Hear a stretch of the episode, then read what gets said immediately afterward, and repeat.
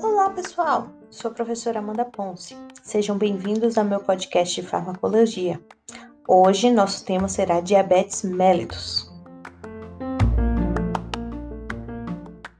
No Brasil, há mais de 13 milhões de pessoas vivendo com diabetes, o que representa cerca de 6,9% da população. E esse número está crescendo. Diabetes é uma doença crônica na qual o corpo não produz insulina ou não consegue empregar adequadamente a insulina que produz.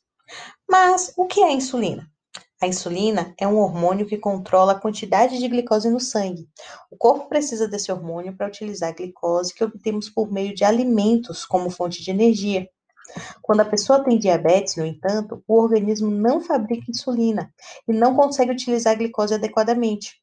O nível de glicose no sangue fica alto então ocorre o que chamamos de hiperglicemia. Os sintomas iniciais estão relacionados à hiperglicemia e incluem polidipsia, que ocorre quando a pessoa tem sede excessiva e por causa disso acaba ingerindo uma quantidade exagerada de água e outros líquidos.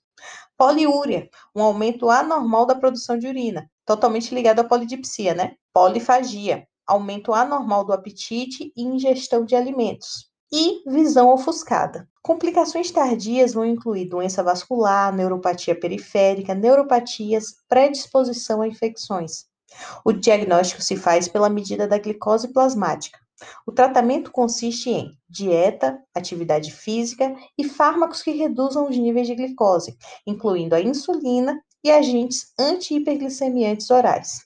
A American Diabetes Association, a ADA, reconhece quatro classificações clínicas do diabetes: diabetes mellitus tipo 1, diabetes mellitus tipo 2, diabetes gestacional e diabetes devido a outras causas. Essas outras causas podem ser defeito genético ou por conta de medicamento. A diabetes mellitus tipo 1 antigamente era conhecida como diabetes juvenil, devido ao seu aparecimento predominantemente em idades antes da adulta.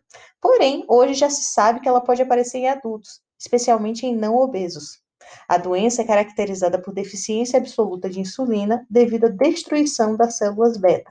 A perda da função das células beta é resultado de processos autoimunes que podem ser iniciados por vírus ou outras toxinas ambientais. Em um período pós-absorção normal, a secreção constante das células beta mantém níveis basais baixos de insulina circulante. Isso suprime a lipólise, a proteólise e a glicogenólise. Um pico de secreção de insulina ocorre dentro de dois minutos da ingestão de alimento, em resposta ao aumento transitório dos níveis de glicose e aminoácidos circulantes. Isso dura por até 15 minutos e é seguido por uma secreção pós-prandial de insulina. Contudo, não possuindo células beta funcionais, o diabético tipo 1 nunca consegue manter um nível de secreção basal de insulina e nem responder às variações da glicose circulante. A pessoa com diabetes tipo 1 depende da insulina exógena para controlar a hiperglicemia, evitar a cetoacidose e manter níveis aceitáveis de hemoglobina glicada. O objetivo do tratamento da insulina no diabetes mellitus tipo 1 é manter a glicemia tão próxima do normal quanto possível e evitar grandes oscilações de glicose. O diabetes mellitus tipo 2 corresponde a mais de 90% dos casos e é influenciado por fatores genéticos, idade, obesidade, resistência periférica à insulina, em vez de processos autoimunes. As alterações metabólicas são, em geral, mais leves do que as observadas no tipo 1, mas as consequências clínicas de longo prazo são similares. No diabetes mellitus tipo 2, o pâncreas mantém alguma função das células beta, mas a secreção de insulina é insuficiente para manter a homeostasia da glicose, diante da crescente resistência à insulina. A quantidade de células beta pode diminuir gradualmente no diabetes mellitus tipo 2. O objetivo do tratamento do diabetes mellitus tipo 2 é manter a glicemia dentro dos limites normais e evitar o desenvolvimento das complicações a longo prazo. Redução da massa corpórea, exercícios físicos, modificação da dieta vão diminuir a resistência da insulina e corrigem a hiperglicemia em alguns pacientes com diabetes tipo 2.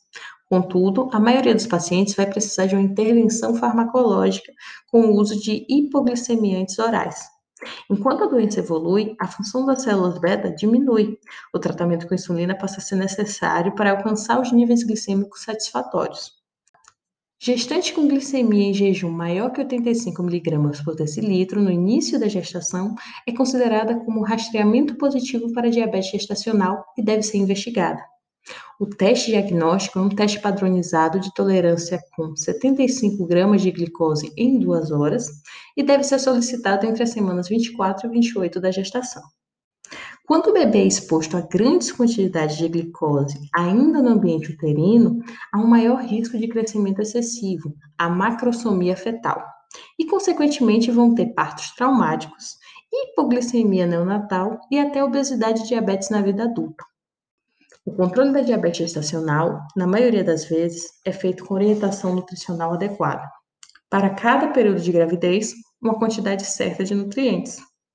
A prática da atividade física é outra medida de grande eficácia para a redução dos níveis glicêmicos. A atividade deve ser feita somente depois de avaliada se existe alguma contraindicação, como, por exemplo, risco do trabalho de parto prematuro. Aquelas gestantes que não chegam a um controle adequado com a dieta e atividade física, deve-se indicar associar o uso da insulinoterapia, o uso da insulina é seguro durante a gestação. É importante destacar que, na maioria das gestações complicadas pelo diabetes, quando tratadas de maneira adequada, terão um excelente desfecho e os bebês nascerão saudáveis.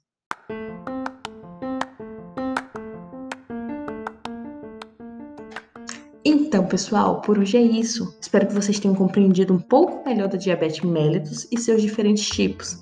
Não percam a aula da semana que trará mais detalhes sobre os diferentes tratamentos e os diferentes tipos de diabetes. Muito obrigada por escutar até aqui e nos encontraremos nos nossos próximos podcasts.